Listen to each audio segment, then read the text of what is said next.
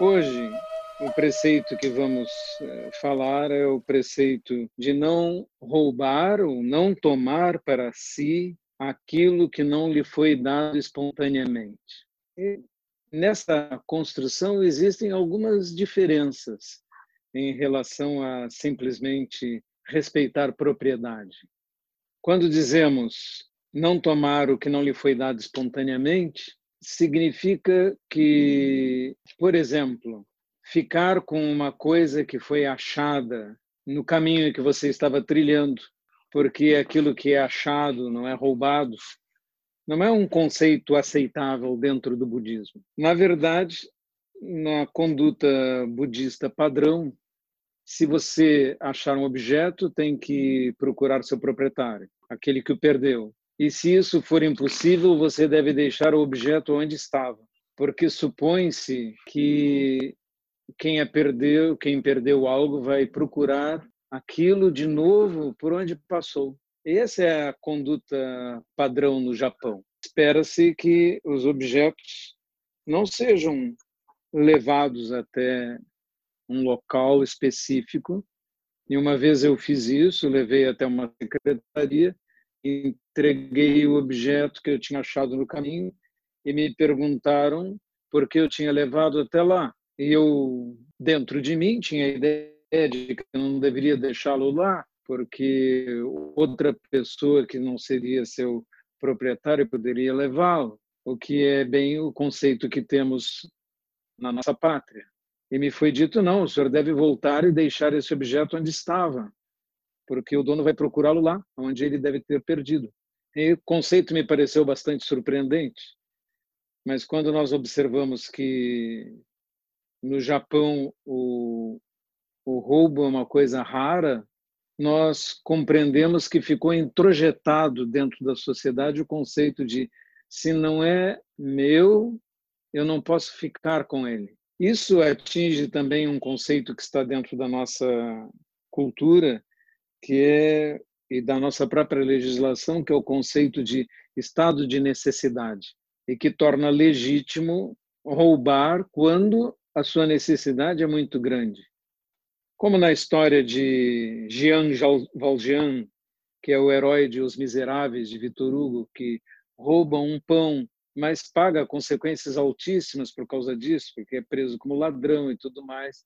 Mas o texto uh, insinua constantemente que aquela, aquele é um ato injusto. No conceito budista de não tomar o que não lhe foi dado espontaneamente, você tem que pedir, tem que mendigar, mas não pode tomar para si, mesmo quando há estado de necessidade, uma coisa que vai causar sofrimento a alguém por ter sido subtraída. Porque o conceito que está implícito é o conceito de sofrimento, não causar sofrimento aos outros.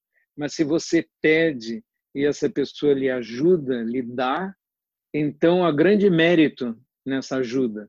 E, portanto, ao pedir, você beneficiou a pessoa que lhe ajuda.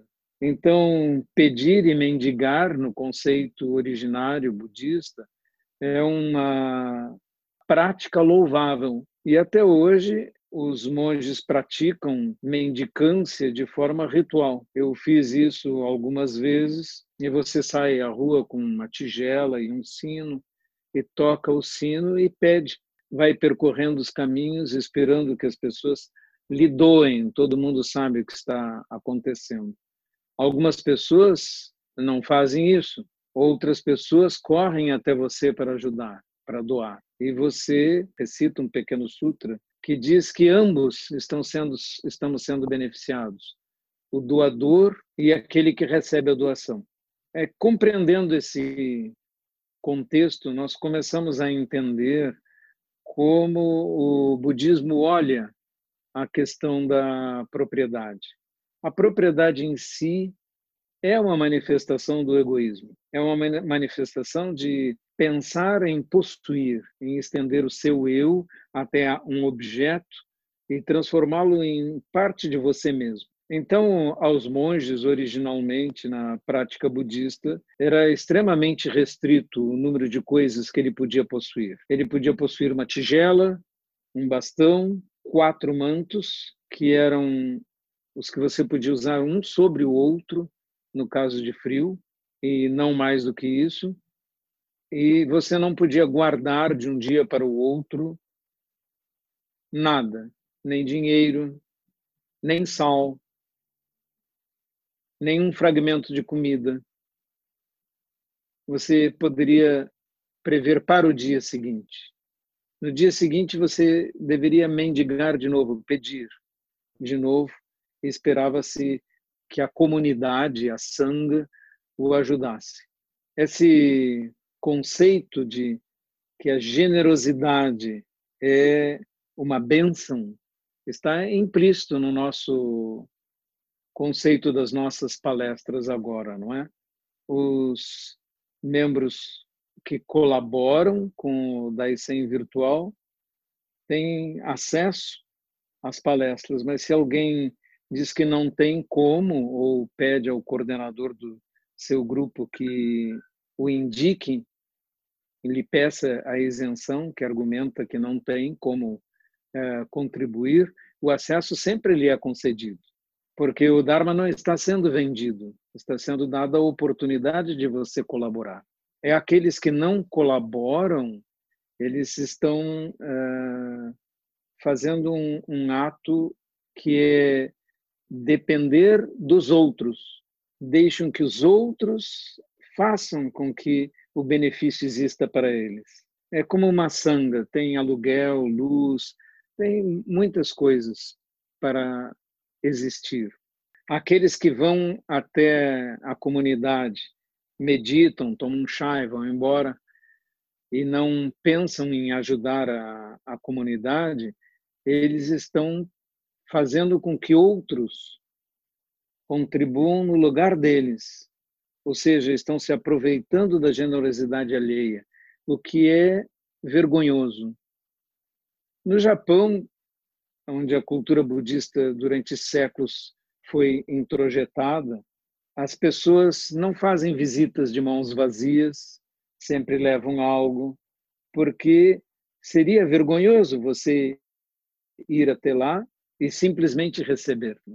Isso não se faz. Em todos os acontecimentos, sejam funerais, sejam festas, etc., você nunca chega com as mãos vazias.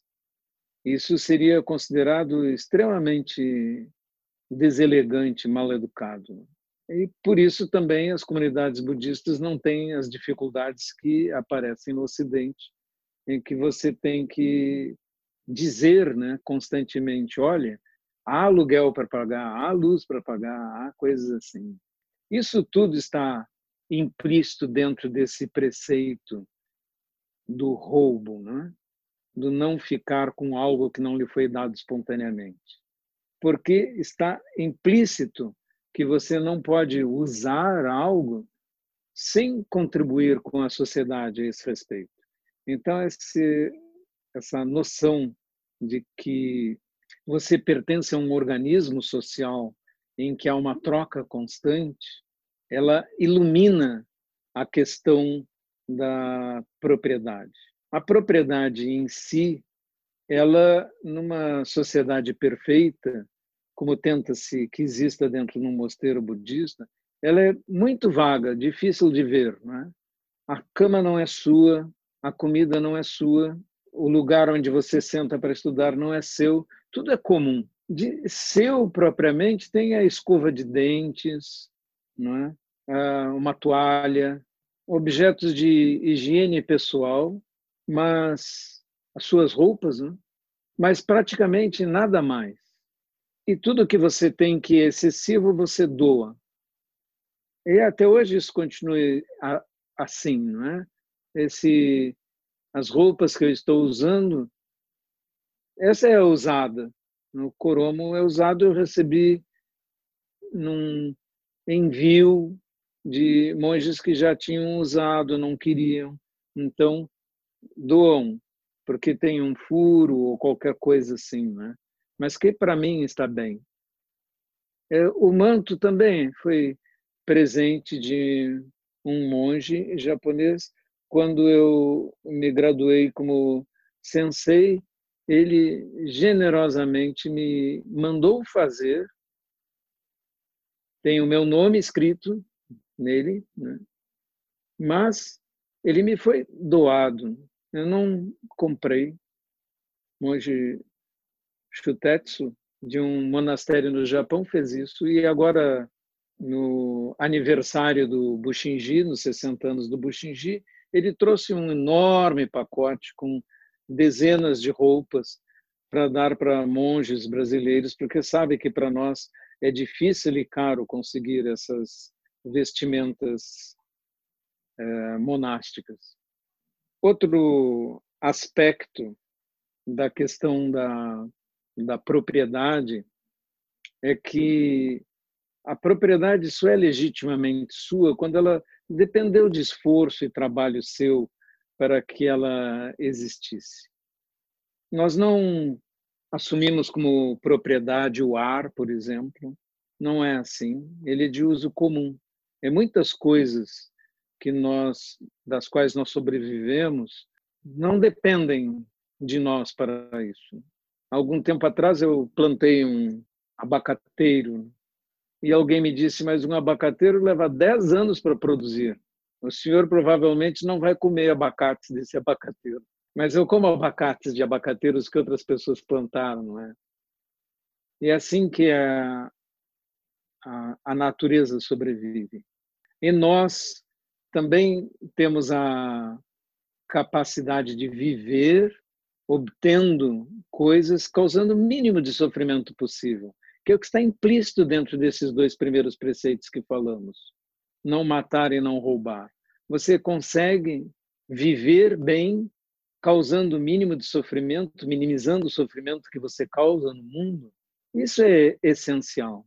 Por outro lado, nós vemos certas tradições que estão dentro da nossa cultura. É, Saint-Hilaire, quase 200 anos atrás, visitando o Brasil, e na época da escravatura ainda, ele escreve que o Brasil é um país tão rico, tão maravilhoso, que a natureza consegue repor de noite o que os brasileiros destroem roubam de dia. Isso faz quase 200 anos. Isso ficou tão introjetado na, na nossa cultura que muitos homens públicos consideraram como legítimo desviar recursos da nação ou dos impostos ou obtendo propinas de empresas e assim é, sobreviver. Uma vez um, uma budista disse para mim, mas eu não acredito que o político tal tenha desviado recursos para seu próprio benefício foi para seu partido ou para uma coisa que ele queria fazer. E eu disse: uh, veja, se você for até ali adiante assaltar um banco e pegar o dinheiro e vier até mim e dissesse: eu assaltei um banco e queria doar esse dinheiro todo que eu assaltei para a comunidade budista. Você seria o quê? Você seria ladrão ou não seria ladrão? Você ainda seria ladrão. Não importa o destino que você deu aquilo que você fez, ao roubo que você realizou. Se é um roubo, é um roubo. E ele prejudica todo o funcionamento da sociedade. Não existe desculpa para esse tipo de ato. Assim como eu expliquei no início, nem o estado de necessidade, no caso do budismo, justifica o roubo. Não está considerado assim. Já 2.500 anos atrás, foi desta forma que Buda colocou. Sempre haverá karma envolvido se você fizer um ato que causa algum sofrimento a alguém. Essa é a essência do ensinamento sobre não roubar.